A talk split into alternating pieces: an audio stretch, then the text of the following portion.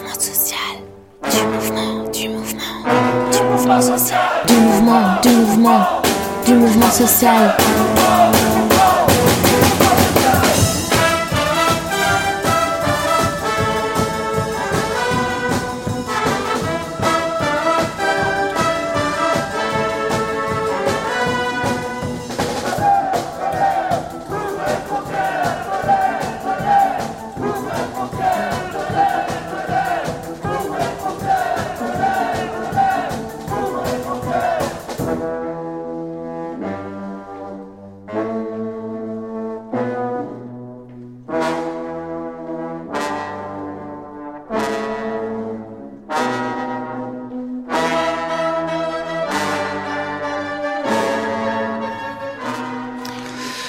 Bienvenue euh, sur euh, Radio Aligre FM pour l'émission mensuelle d'attaque euh, du mouvement social, consacrée ce soir à la question énergétique, une émission qu'on a intitulée Énergie, quel scénario au pluriel pour la justice climatique et on reçoit Yves Marignac. Alors l'émission d'attaque, comme vous l'entendez, s'intitule du mouvement social. Alors pourquoi du mouvement social? Parce que en ces temps parfois un peu sombres, on a plus que jamais besoin d'inventer des façons de faire dérailler le système. Ces façons sont diverses, multiples, mais elles sont avant tout collectives et elles doivent bien sûr nous mettre en mouvement. C'est cette énergie qu'on retrouve dans beaucoup d'associations, dans beaucoup de mouvements contemporains, qu'on retrouve dans les manifestations, dans les, dans les fanfares, dans les chorales militantes. C'est ça qu'on essaye de transmettre, qu'on essaye de, on d'en faire quelque chose à la radio avec euh, un gros clin d'œil à la fanfare invisible qui anime nombreuses de nos manifestations parisiennes et contribue à nous mettre en mouvement. Cette émission qui est mensuelle, c'est aussi un podcast qui est disponible sur la plateforme de podcast militantspectre.media.org et qu'on souhaite faire à l'image de notre association Attaque, un mélange de temps de cerveau disponible, de fourmis dans les jambes pour prendre la rue, mêler nos réflexions de fond, l'actualité des mobilisations collectives et bien sûr traiter l'ensemble des euh, enjeux contemporains euh, pour un autre monde possible. Si vous souhaitez apprendre avec nous à nous emparer des ondes, n'hésitez pas à nous contacter. Alors aujourd'hui, donc euh, énergie, quel scénario pour la justice climatique? On va en parler avec euh, Yves Marignac, qui a remplacé euh, au pied levé une autre invitée qui devait venir, Charline Dufournet, qui s'excuse de ne pas être parmi nous ce soir. Mais tous les deux, de toute façon, sont membres de la même association qui s'appelle Negawatt et dont on va reparler très très rapidement. Une association qui s'est fixée comme objectif de montrer qu'un autre avenir énergétique est non seulement réalisable sur le plan technique, mais aussi souhaitable pour la société. Animé par Vincent Gay. Alors 2022, c'est l'année de la publication du sixième rapport du GIEC en plusieurs volets. Euh, le dernier volet qui vient de paraître a mis longtemps à être négocié et c'est sans doute parce que c'est le volet le plus euh, politique puisqu'il traite des solutions à apporter face au changement climatique. D'où euh, effectivement hein, les pressions, les négociations entre États pour savoir qu'est-ce qui va sortir d'un tel rapport. Le GIEC insiste sur le fait que l'humanité possède déjà entre ses mains les solutions pour réduire de moitié les émissions de gaz à effet de serre d'ici à 2030, dans l'optique de maintenir le réchauffement global à 1,5 degré. Pourtant, les rejets mondiaux de gaz à effet de serre continuent largement de croître. En 2018, les émissions globales étaient environ 57% plus élevées qu'en 1990. Alors là, on sort beaucoup de chiffres, des degrés, des pourcentages, etc. Et aussi des objectifs hein, que, fixe le GIEC, fixe GIEC au niveau international. Alors déjà, en quelques mots, pour comprendre un peu comment s'opèrent ces, ces évaluations, ces projections, comment est-ce que on fixe des objectifs de réduction de gaz à effet de serre et donc quelles sont les conséquences sur les politiques énergétiques qui sont prônées par les scientifiques, mais aussi par un nombre d'associations. Yves. Bonjour, eh bien, euh, les, objectifs sont euh, fixés euh, par une sorte de compromis entre la science et, et, la politique. Typiquement, l'objectif de 1,5 degré, hein, qui est un objectif de réchauffement à maximum à l'horizon de la fin du siècle, 2100, il a été introduit dans l'accord de Paris euh, en 2015, euh, à un moment où euh, les négociations parlaient plutôt d'un objectif 2 degrés et où un certain nombre d'États, par exemple des îles du Pacifique, qui, si le réchauffement est de 2 degrés par rapport à 1,5 degré, sont directement menacés d'être submergés, un certain nombre d'États ont insisté sur cet objectif 1,5 degré et il a été introduit à ce moment-là dans l'accord. Il faut D'ailleurs, euh, se souvenir qu'à l'époque, euh, beaucoup euh, de politiques et de scientifiques pensaient que cet objectif 1,5 degré n'était pas atteignable. la Convention de Paris a demandé au GIEC de produire un rapport spécial qui a été produit en, octobre 2018 sur les trajectoires 1,5 degré. Et ce rapport nous a indiqué que cet objectif était atteignable. On parle donc maintenant plutôt de 1,5 degré que de 2 degrés à l'horizon 2100. Et euh, c'est euh, à partir de cet objectif de limitation du euh, réchauffement climatique que l'on décline des objectifs en termes d'émissions. 1,5 degré à l'horizon 2100, ça veut dire essentiellement être à ce qu'on appelle la neutralité carbone à l'horizon 2050.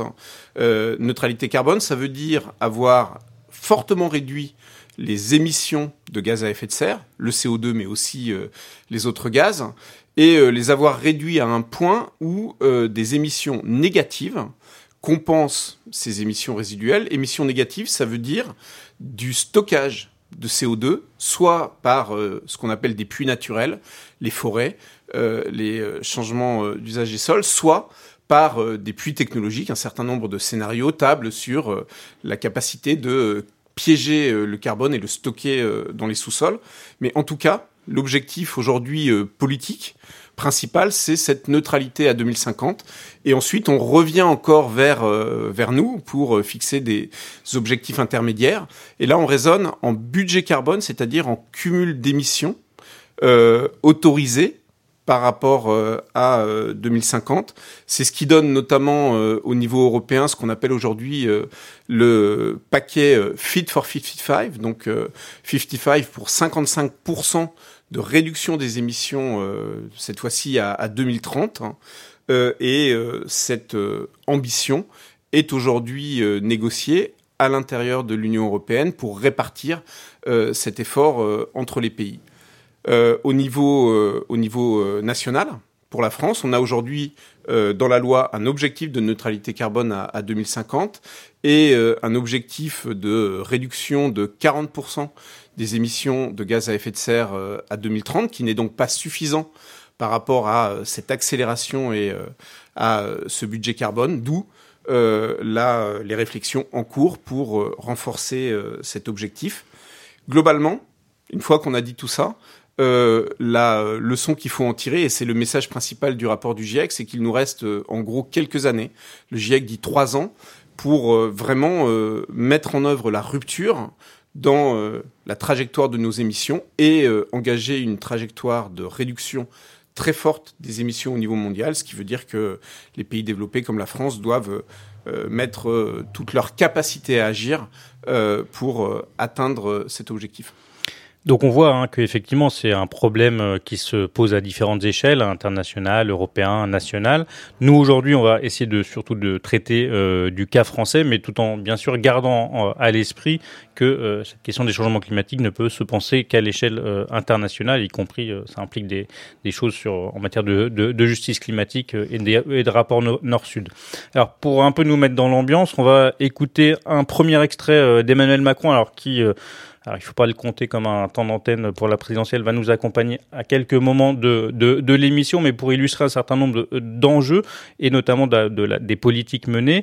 Et donc le premier euh, extrait, c'est un extrait de 2018 où Emmanuel Macron parle de la question du charbon et des énergies fossiles.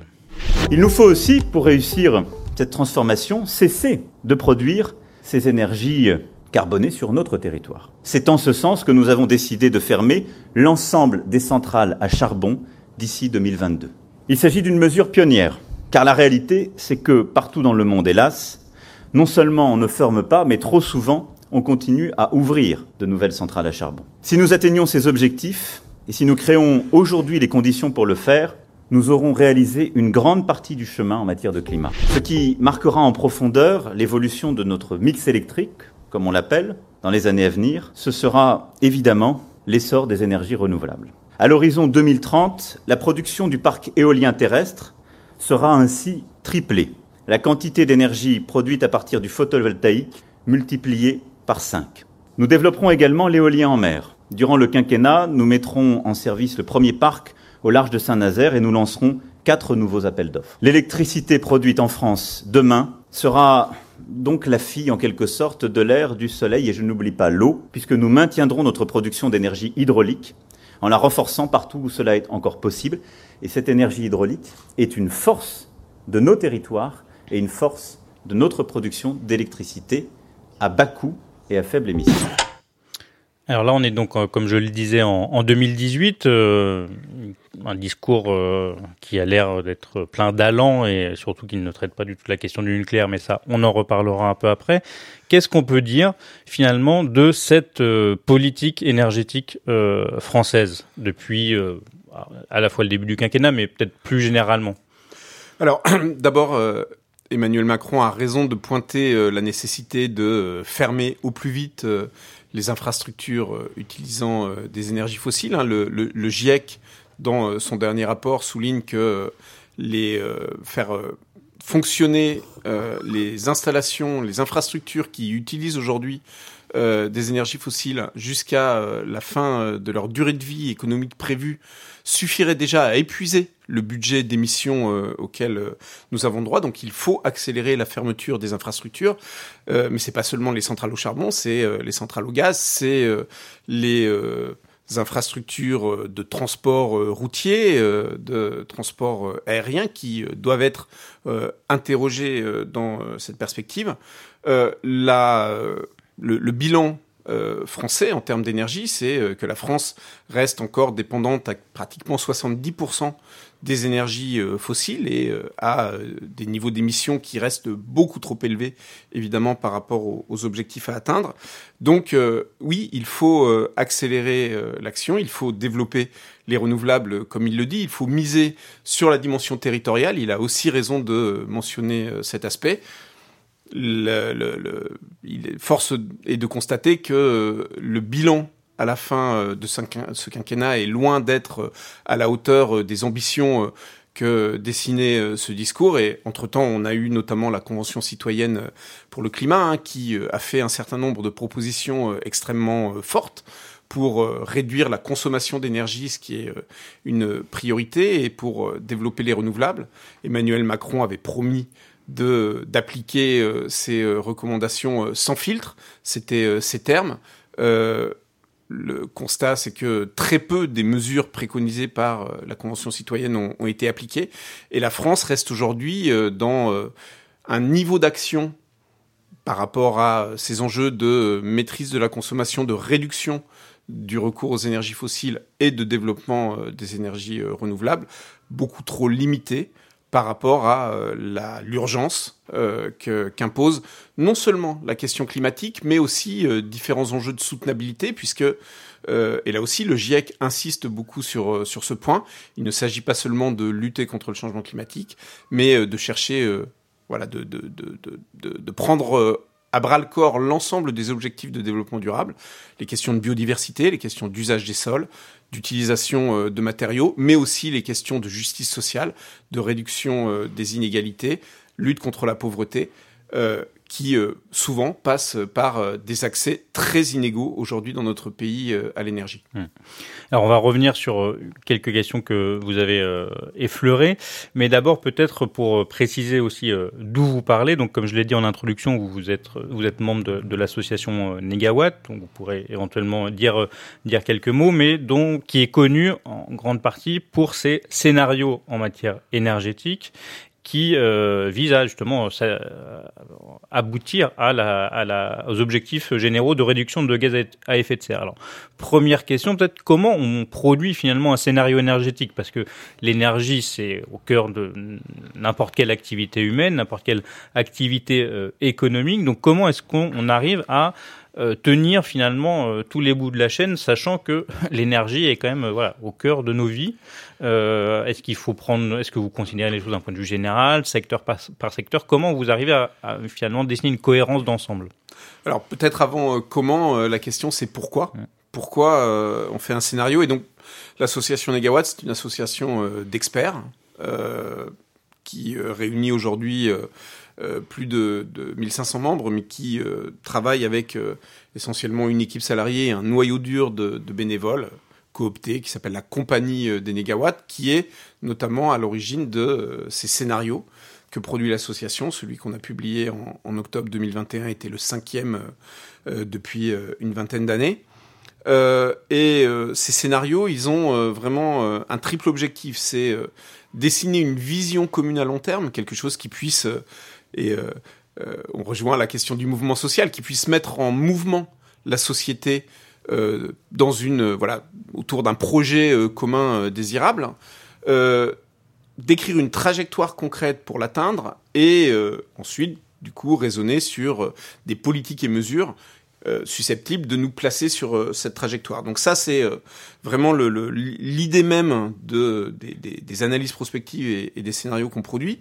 Ensuite, on est, de notre point de vue, sur un problème systémique. L'énergie, vous l'avez dit, est partout. L'énergie, en fait, c'est un système sociotechnique qui met euh, en relation des ressources énergétiques, les ressources fossiles, euh, l'uranium euh, quand il s'agit de nucléaire, les énergies renouvelables, donc des ressources d'un côté et des usages, des services que nous rend l'énergie de l'autre. Et entre les deux, il y a tout un système de transport, transformation, conversion de l'énergie à plein d'échelles. Et donc pour traiter de façon systématique euh, la question de la transformation de ce système pour le rendre plus soutenable, et donc de la transformation de la société qui va avec, la démarche de Negawatt, depuis euh, l'origine, a toujours été de raisonner autour de trois piliers. Euh, d'abord, ce que l'on appelle la sobriété, qui va être en fait une intelligence d'usage individuellement et collective, et collectivement d'usage que l'on fait de l'énergie et des ressources en général. Donc, utiliser euh, l'énergie euh, à bon escient. Ensuite, euh, l'efficacité. Là, c'est travailler techniquement pour réduire toutes les pertes et améliorer les performances. Et puis, la substitution de ressources moins soutenables par des ressources plus soutenables. Pour nous, ça veut dire remplacer des énergies qui épuisent des stocks géologiques par des énergies qui utilisent des flux naturels. et cette démarche, donc qui est au cœur euh, du scénario, eh il faut évidemment l'appliquer dans euh, tous les usages de l'énergie et euh, remonter aux différentes ressources.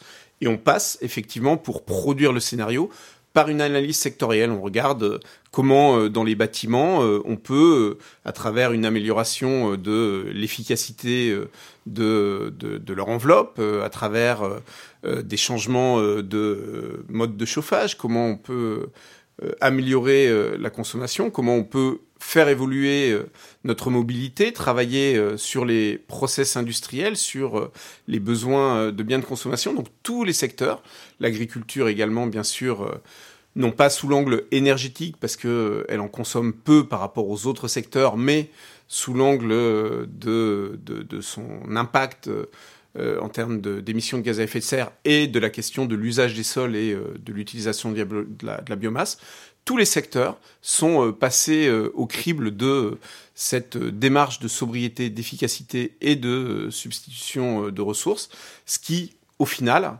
produit un scénario cohérent qui, à son tour, peut être traduit en récit euh, politique de transformation euh, positive de la société. Et c'est là qu'interviennent évidemment tous les enjeux de répartition de l'effort et des fruits de cette transformation autour de d'enjeux de, justice sociale. Alors justement, sur cette question de, justice sociale et de, récit politique, parce que je crois que vous touchez une question importante, c'est que euh, toute perspective qui vise à, on va dire, le, mieux-être, on va le dire, comme ça, euh, nécessite effectivement euh, de, de, dessiner euh, des avenirs désirables. Et donc, qui dit avenir désirable dit égalité, justice sociale, en tout cas de notre point de vue, mais je pense qu'on est, nombreux à partager ce, ces, ces, ces considérants. Alors vous, comment à côté de ces trois piliers que, dont vous nous avez parlé, vous traitez justement de la question de la justice sociale, énergétique, alors c'est donc la, modélisation du scénario est avant tout une modélisation euh, physique autour de changements euh, de consommation euh, d'énergie et de production. mais elle est les, hypothèses que l'on fait sur les, transformations sont guidées par des principes qui eux-mêmes s'ancrent dans voilà un certain nombre de valeurs qu'on peut qualifier d'humanistes. Et autour de la question de la justice sociale, il y a essentiellement deux, deux, deux, enjeux qui nous paraissent euh, importants. Le premier, c'est euh, que euh, pour que la justice sociale, en tout cas la, redistribution qu'implique la justice sociale puisse se faire de façon positive, il faut être dans une trajectoire créatrice de valeur. Alors ça ne veut pas forcément dire une trajectoire de croissance au sens du PIB, parce que le PIB est un indicateur qui euh, mesure euh, positivement euh, des choses qui nous semblent négatives du point de vue des impacts environnementaux notamment, mais ça veut dire une trajectoire de croissance de l'activité, de création d'emplois et de création de valeur. Et typiquement, un, scénario comme le scénario Négawatt, lorsque il prévoit d'agir sur le bâtiment, d'agir sur la mobilité, euh, d'agir sur euh, la mobilisation de, d'énergie renouvelable, eh bien, euh, c'est autant d'actions qui génèrent de l'activité, qui génèrent des économies de ressources et donc de la création de valeur dans les territoires de manière en plus beaucoup plus décentralisée. et répartie que ne peut que ne peuvent l'être certains secteurs de, de l'économie aujourd'hui. Donc c'est euh, une trajectoire positive de ce point de vue-là. Ça, c'est la première, le, premier enjeu. Et le deuxième enjeu, c'est euh, la redistribution. Et là, on fait un lien très fort entre euh, notre, notre conception de la sobriété et ces enjeux d'équité et de solidarité. La sobriété, pour nous, c'est vraiment une, une, attitude collective de réduction des consommations de ressources qui sont intrinsèquement incompatibles avec euh, les euh, limites euh, écologiques et qui, du coup, ressortent d'inégalités criantes d'accès à, l'énergie et, aux ressources. Et donc, penser collectivement la sobriété, c'est pour nous s'inscrire, par exemple, dans cette théorie économique, la théorie du donut, hein, imaginée par Kate Raworth au Royaume-Uni, qui appelle à situer l'ensemble de l'économie entre deux limites, euh, le plafond des limites écologiques, mais euh, le plancher euh, des limites de, salubrité sociale, je dirais. Donc, apporter à chacun un accès à l'énergie, un accès aux ressources qui assure des conditions de vie décentes. Tout ça, évidemment, doit être débattu démocratiquement et, et, collectivement, Typiquement, euh, un, exemple, c'est euh, sur la mobilité, euh, le fait de renforcer l'accès aux transports en commun, de renforcer les infrastructures de mobilité douce, de travailler à l'aménagement du territoire pour réduire les distances à parcourir, pour accéder à un lieu de travail, accéder à des commerces et, des services, eh bien en fait ça, ça revient à réduire la dépendance dans laquelle sont euh, aujourd'hui euh, beaucoup de ménages de la voiture individuelle, avec le budget euh, que ça représente. On se souvient de la crise des Gilets jaunes, hein, qui a démarré autour de cet enjeu social. Et donc, la sobriété autour voilà, d'une meilleure répartition de l'accès aux ressources, elle est facteur d'égalité et de solidarité à l'échelle de notre pays et de nos territoires. Elle l'est aussi, évidemment, il ne faut pas l'oublier, puisqu'on est sur des enjeux euh, mondiaux. Euh, à l'échelle euh, internationale, la sobriété que l'on peut appliquer dans les pays développés comme le nôtre, eh bien, elle libère, dans un monde où les ressources ne sont pas infinies, elle libère des ressources pour répondre à des, à des services mmh. énergétiques vitaux qui aujourd'hui ne sont pas assurés pour une partie de la population, malheureusement, au sud. Mmh. Donc effectivement, euh, plutôt élargissement des droits euh, que restriction et plutôt effectivement euh, travail sur les populations les plus, les plus précarisées que effectivement une mise à égalité de, des efforts à faire. Attaque est en mouvement social jusqu'à 19h. Et aujourd'hui, on débat des énergies et des scénarios énergétiques pour la justice climatique en compagnie de Yves Marignac de l'association Negawatt. Et on, remercie, on en profite aussi pour remercier Aligre FM qui nous accueille euh, à nouveau aujourd'hui. Alors on a parlé un peu de comment on pensait euh, les scénarios, quelles étaient un peu les, contraintes et, les buts.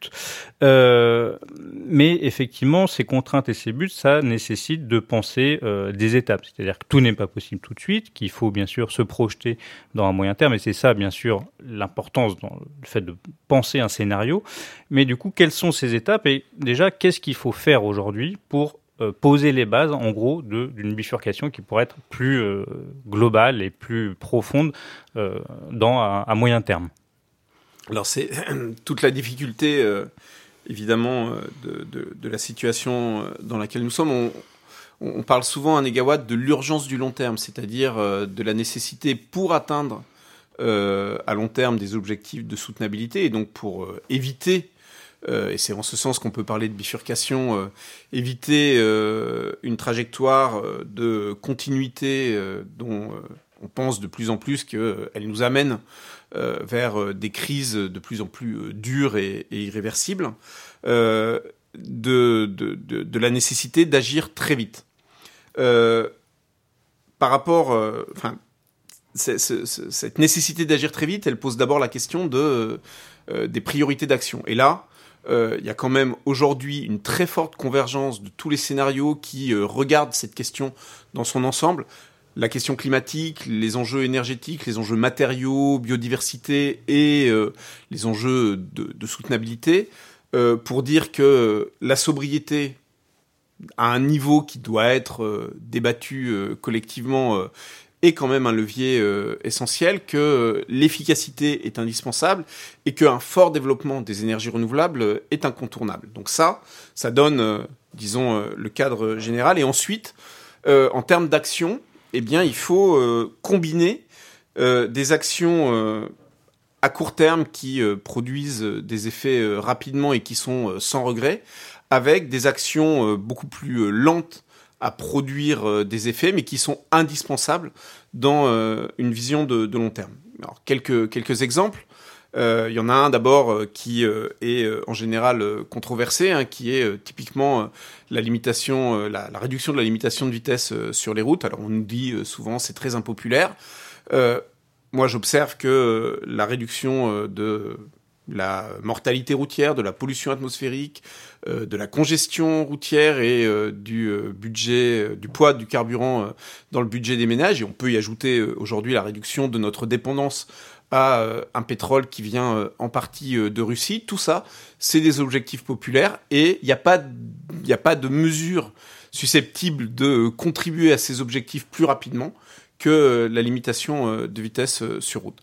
Euh, de la même manière, euh, évidemment, euh, toutes les coupures de consommation inutiles, je pense à l'éclairage à l'éclairage nocturne de bureaux vides, je pense aux vitrines qui restent allumées la nuit également, à tous les écrans de TV publicitaires qui saturent l'espace public. Donc voilà, tout ça, c'est vraiment des exemples de mesures à court terme. À l'inverse, dans euh, le long terme, il y a euh, la rénovation thermique des bâtiments. Ça, c'est euh, une mesure dont on sait qu'elle est absolument incontournable. Il faut aller vers la rénovation complète à un très haut niveau de performance de l'ensemble de nos bâtiments, non seulement pour des questions énergétiques, mais également sociales. Hein. Il y a plus de 12 millions aujourd'hui de personnes qui sont en précarité énergétique et évidemment des, situations comme celles qu'on connaît aujourd'hui sur les prix de l'énergie ne font que euh, augmenter euh, cette, cette problématique sociale. Euh, la rénovation thermique des bâtiments, c'est pas quelque chose qui se fait du jour au lendemain. Alors ça fait 15 ans qu'on sait qu'il faut le faire et que les gouvernements successifs ne mettent pas en place les mesures nécessaires pour le mettre en œuvre. Il faut aller vers une forme d'obligation progressive euh, à le faire euh, lors des mutations, euh, par exemple. il faut surtout mettre en place les outils et l'association Negawatt, à travers l'institut Negawatt qu'elle a créé il y a une dizaine d'années, et aujourd'hui une entreprise qui s'appelle Doremi, qui travaille opérationnellement à, ces questions, vraiment contribué à développer ce type d'outils. On sait aujourd'hui faire en sorte que des groupements d'artisans proposent des des, des, actions de rénovation performantes et on sait aussi mettre en place l'accompagnement financier pour que ça, se, ça, se, ça soit euh, euh, sans reste à charge euh, ou à reste à charge aussi faible que possible pour les, les ménages. Donc on sait aujourd'hui faire et ça il faut vraiment monter en puissance. Aujourd'hui on est à moins d'un dixième aujourd'hui de ce qu'il faut mettre en œuvre. voilà quelques, quelques exemples, mais on peut appliquer voilà, le, même type de raisonnement dans la mobilité, l'organisation de l'industrie et bien sûr le développement euh, des renouvelables. Et là, il faut euh, absolument euh, arrêter le millefeuille réglementaire et accélérer la mise en œuvre de nouveaux projets. En passant, peut-être, c'est une autre facette de la question sociale mmh. et de justice sociale, en passant notamment pour le déploiement de ces projets par des formes plus citoyennes, y compris parfois d'investissement citoyen dans ces nouveaux moyens de, de production décentralisés. Alors, effectivement, là, on, a quelques, pistes hein, pour aujourd'hui et pour demain, on va dire, hein, ce qui est un peu dans la, moyenne durée. Euh, mais ces pistes, bien sûr, elles se confrontent à un certain nombre d'obstacles. On va essayer de revenir un peu sur quels sont les obstacles importants aujourd'hui pour euh, qui, nuisent justement à, nos capacités collectives de, transformation en matière énergétique. Et alors, pour commencer peut-être à, à, discuter de ça, on va passer un petit extrait du même Emmanuel Macron. Cette fois, c'est plus, on n'est plus en 2018, mais on est en novembre 2021, quelques mois avant l'élection présidentielle. Nous vivons chaque jour les conséquences de la situation actuelle. Le plein plus cher à la pompe, la facture de gaz et d'électricité qui augmente, ce que nous vivons ces dernières semaines nécessite des réponses d'urgence. C'est pour cela d'ailleurs que le gouvernement a bloqué les prix du gaz. C'est aussi pour cela que ceux d'entre vous qui gagnaient moins de 2000 euros net par mois allaient recevoir une indemnité inflation exceptionnelle de 100 euros. Mais si nous voulons payer notre énergie à des tarifs raisonnables et ne pas dépendre de l'étranger, il nous faut tout à la fois continuer d'économiser l'énergie et d'investir dans la production d'énergie décarbonée sur notre sol. C'est pourquoi pour garantir l'indépendance énergétique de la France, pour garantir l'approvisionnement électrique de notre pays et atteindre nos objectifs, en particulier la neutralité carbone en 2050. Nous allons pour la première fois depuis des décennies, relancer la construction de réacteurs nucléaires dans notre pays et continuer de développer les énergies renouvelables. Ces investissements nous permettront d'être à la hauteur de nos engagements. Au moment où nous allons clôturer la COP26 à Glasgow, c'est un message fort de la France. Vous le voyez bien. Et nous le pressentons tous. Dès à présent, nous nous préparons à affronter les défis de l'avenir. Car nous vivons une révolution profonde. Alors effectivement, hein, ce discours, c'est à peu près au moment de, de, de, la COP 26. Hein, donc, euh, et ce qu'a qu'a apporté entre autres la France dans cette dans cette négociation, c'est effectivement la question de euh, du nucléaire et de, de sa relance. Hein. Donc, on voit effectivement euh, la question de l'indépendance, la question de la décarbonation, décarbonisation plutôt de l'économie. Bon, cette histoire du nucléaire, elle n'est pas très nouvelle en France. Elle est même plutôt une longue histoire. En quoi ce, recours massif à l'énergie nucléaire a été plutôt un, frein, peut-être un problème pour penser justement une autre politique énergétique dans notre pays. Alors c'est évidemment un problème euh, complexe vu euh, le, poids historique euh, de, cette question. On, peut y répondre à un niveau peut-être global et, et, culturel et puis à un niveau plus politique et, et sociotechnique. Culturellement, il faut euh, se souvenir que euh, en fait le, nucléaire dès son origine, c'est euh, les années 50 aux, aux États-Unis, c'est au même moment où on prend conscience du risque d'épuisement un jour des ressources fossiles. Hein, c'est le moment où apparaît la théorie du pic. on parle aujourd'hui de, de, pic de pétrole. le nucléaire, c'est vraiment dès, le début dans euh, le débat public, c'est la promesse de la poursuite d'une société d'abondance au-delà de l'épuisement des ressources fossiles. Et ça reste ancré culturellement et attaché culturellement euh, au, nucléaire et euh, aux formes techniques extrêmement centralisées, extrêmement massives qu'il a prises, particulièrement en France. En France, ça s'est traduit par le fait que le nucléaire a été dans les années 70-80 euh, l'outil d'un programme politique qui était euh, la réalisation du service public de l'électricité, euh, plus largement de l'énergie, euh, la promesse d'une énergie abondante pour tous les foyers français à des conditions de prix maîtrisées et égales, hein, la péréquation tarifaire et tout, tout, tout, tout, ce qui va avec. EDF, e entreprise publique, à l'époque, était l'agent de euh, cette promesse euh, politique et le nucléaire était l'outil industriel euh, pour l'atteindre. ça, c'est ça, ça a été tellement structurant que ça reste extrêmement ancré dans le paysage politique, au point que toute augmentation aujourd'hui des tarifs de l'électricité est tout de suite extrêmement sensible politiquement, au point que les syndicats euh, restent euh, extrêmement euh, attachés à ce modèle et ont du mal à se détacher de cette question nucléaire pour penser plus largement la transition écologique et envisager notamment que le nouveau modèle que proposent des scénarios comme Negawatt soit un, modèle porteur, y compris en termes de création d'emplois. Donc ce, modèle nucléaire, il est ancré. Et euh, il y a euh, un attachement, alors même que aujourd'hui, euh, le vieillissement du parc nucléaire et la nécessité de réinvestir massivement, et d'autant plus massivement que l'on retarde ce programme dans un nouveau parc de production d'électricité, euh, bah c'est euh, aujourd'hui, on le voit avec les difficultés financières d'EDF et les discussions sur euh, une possible nationalisation du parc nucléaire qui ressemble à une trajectoire de, de défaisance, hein, il faut appeler les choses par leur nom.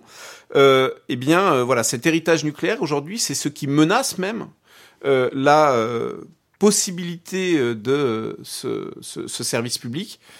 Et donc, voilà, culturellement, politiquement et euh, techniquement, parce que toute la forme du système de production et du réseau électrique sont euh, conditionnés euh, par ça, et financièrement, compte tenu de la situation d'EDF, tout ça est un obstacle majeur aujourd'hui à l'accélération de la transition. Alors, c'est effectivement un poids historique et présent euh, très important, mais bien sûr le nucléaire n'est pas le seul euh, obstacle majeur. Hein, le lobby industrie, le lobby nucléaire n'est pas le seul lobby économique à œuvrer, euh, à œuvrer sur le sur le sur le champ de, de, des politiques énergétiques. Alors sans forcément rentrer dans les détails, est-ce que on a possibilité euh, de euh, défendre des scénarios tels que le préconise Negawatt sans euh, s'en prendre un certain nombre d'obstacles, sans s'en prendre un certain nombre d'adversaires de la transition et finalement peut-être sans changer de système économique. Alors, le, constat que l'on tire au fil des années à, à Negawatt, mais je pense c'est euh, valable aussi pour d'autres porteurs de scénarios euh, de transition énergétique en France et euh, qu'on peut étendre ce constat à l'international. Et en tout cas, ça rejoint les messages du GIEC sur le fait que une, trajectoire compatible avec l'objectif 1,5 degré dont on parlait au départ reste techniquement possible.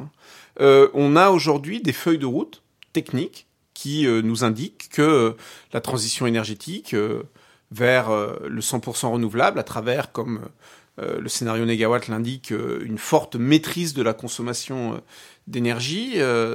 c'est techniquement réalisable. C'est opportun sur le plan économique, c'est-à-dire que du point de vue de l'économie et donc de l'intérêt général, c'est effectivement des investissements, mais qui dans la durée rapportent. Donc ça crée globalement euh, de, de, la valeur qui peut être euh, répartie et on bute sur la faisabilité politique. Euh, et cette faisabilité politique, eh bien, elle, voilà, elle, elle, ne vient pas pour différentes raisons. on peut identifier au moins le fait que nos institutions fonctionnent de manière beaucoup, plus, beaucoup trop verticale et beaucoup trop en silo pour penser euh, cette transformation euh, qui doit être euh, beaucoup plus horizontale, décentralisée et systémique. Donc intégrer de la, de la transversalité entre les enjeux de l'agriculture, du bâtiment, de l'industrie, etc. Et donc ça, c'est vraiment un premier, un premier élément. Le deuxième, c'est le poids des lobbies. Et on se souvient du gouvernement hein, appelant au réalisme des petits pas et même énonçant une certaine fierté à procéder par petits pas vis-à-vis de ces enjeux. le président de Negawatt avait à l'époque eu une formule que j'aime beaucoup répéter. quand il y a urgence, il faut courir. Je ne sais pas si vous avez déjà essayé de courir en faisant des petits pas, mais en général, on se casse la gueule. Et donc, il y a urgence, effectivement, à euh, dépasser ces euh, formules de euh, compromis entre différents intérêts particuliers pour aller chercher l'intérêt général. Est-ce que ça passe Enfin, quelle est la profondeur de transformation des institutions, du monde politique et du monde économique qu'il y a derrière ça? Ça, c'est une vraie question aujourd'hui à Negawatt, on prétend pas euh, avoir la réponse euh, à ça. Nous, euh, on trace une feuille de route physique et on considère que c'est aux institutions, au monde économique, aux entreprises de faire évoluer leur modèle d'affaires pour s'adapter à cette feuille de route et au pouvoir public de mettre en place les régulations qui permettent ces transformations. Évidemment, les citoyens, la société ont un rôle majeur à jouer pour euh, appeler euh, à ces changements euh, et, et, pousser. L'émission d'attaque. On est en compagnie de Yves Marignac. Alors Yves, on a évoqué rapidement tout à l'heure un certain nombre de, grands principes. On a parlé de, justice sociale, d'égalité, mais une question qui revient de façon récurrente et ça a été le cas au moment des Gilets jaunes, c'est le cas depuis le lancement de la guerre en Ukraine, c'est le prix de l'énergie. Alors c'est une question extrêmement compliquée, hein, ne serait-ce que pour comprendre comment sont fixés les, prix de l'énergie. Quels, au moins, principes un peu généraux on peut se fixer euh, en la matière Alors, euh, peut-être trois, points euh, fondamentaux. Le premier, c'est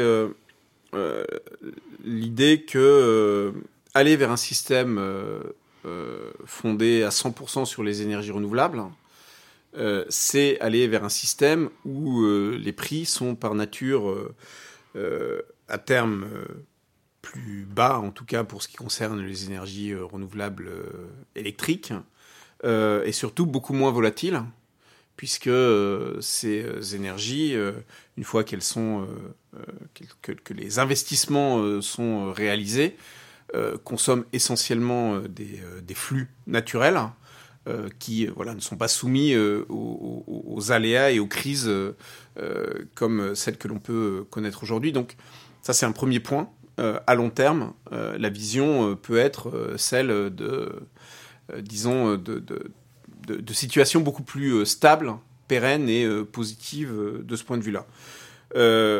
la deuxième chose, c'est que, évidemment, ce nouveau système ne se construit pas du jour au lendemain et qu'il faut, euh, au contraire, et je le disais tout à l'heure, d'autant plus qu'on a retardé en particulier euh, sur l'électricité euh, nos, nos, investissements et la préparation de, l'avenir au-delà de la fin de vie du parc nucléaire actuel, il va falloir investir massivement et donc ça, ça va avoir euh, temporairement un effet important euh, sur, euh, sur les prix. Et donc il faut veiller à amortir cet effet.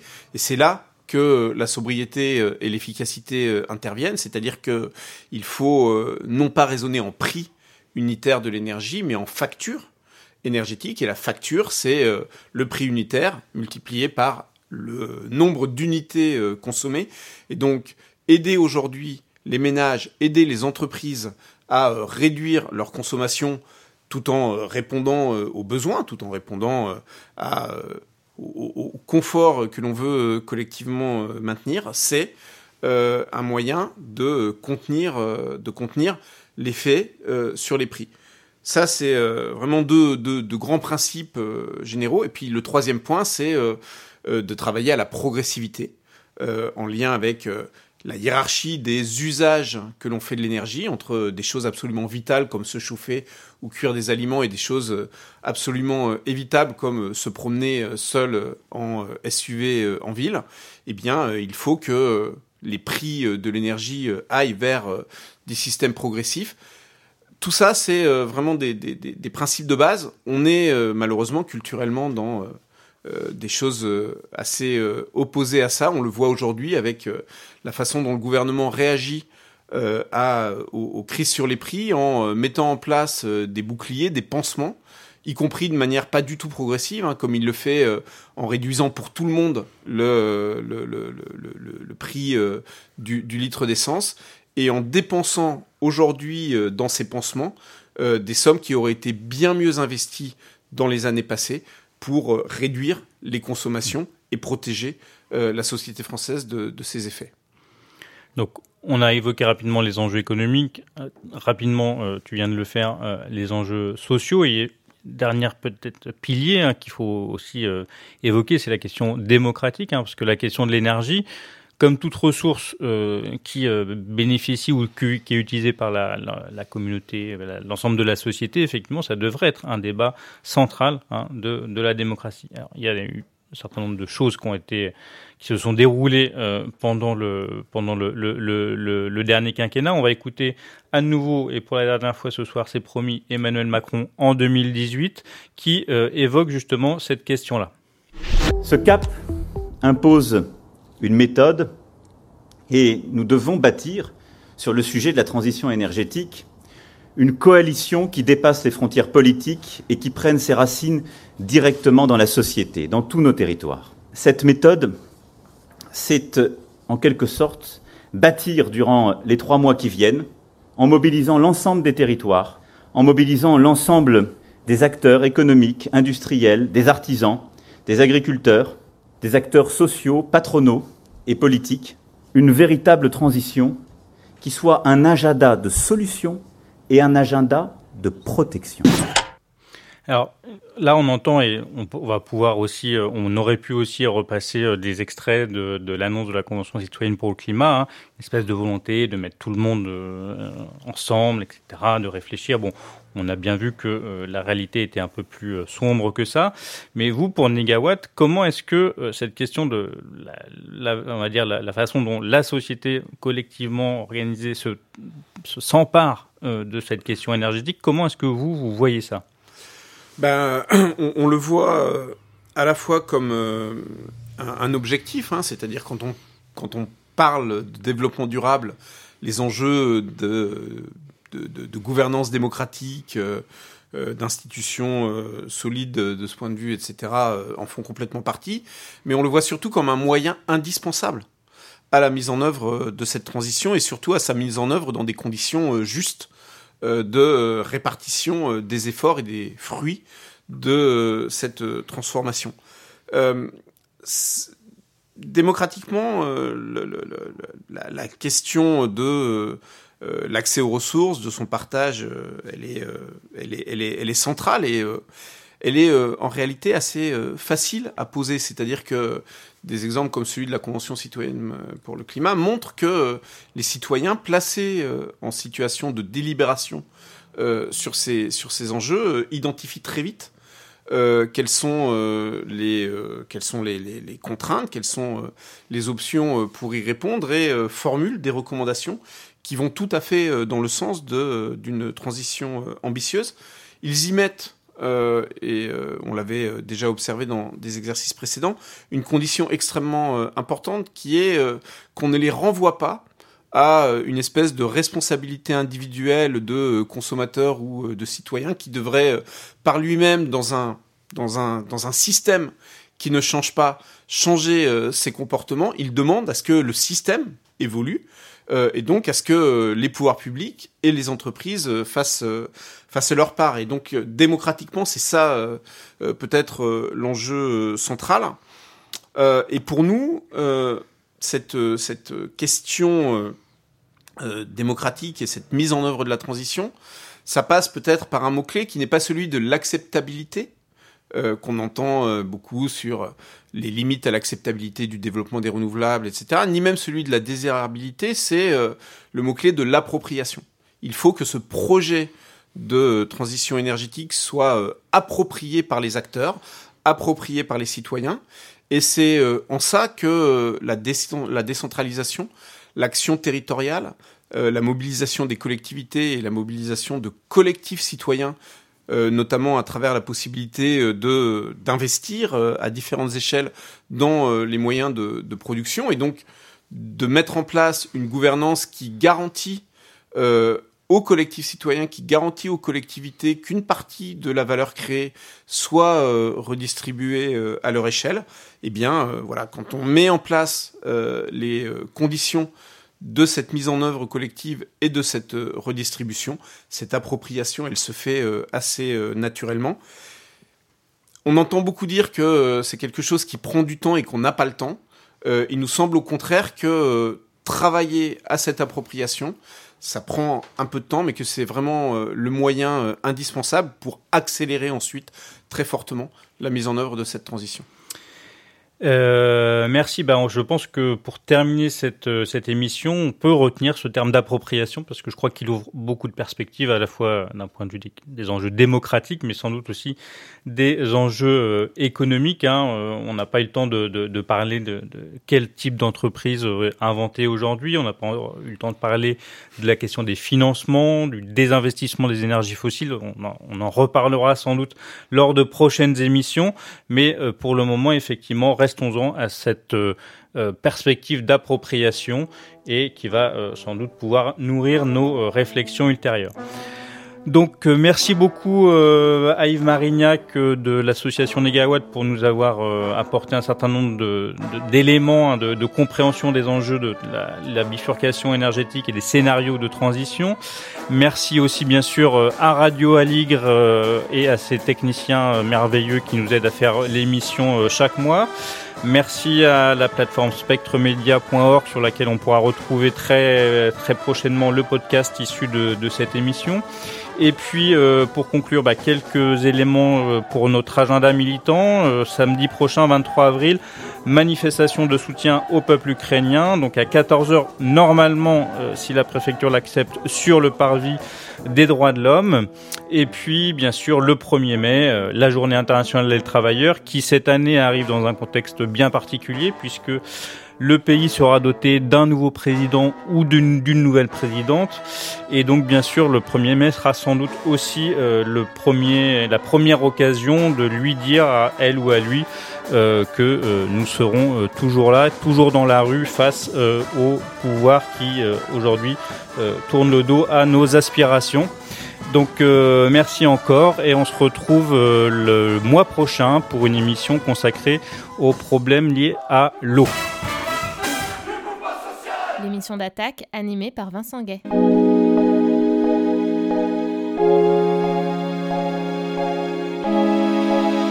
Spectre.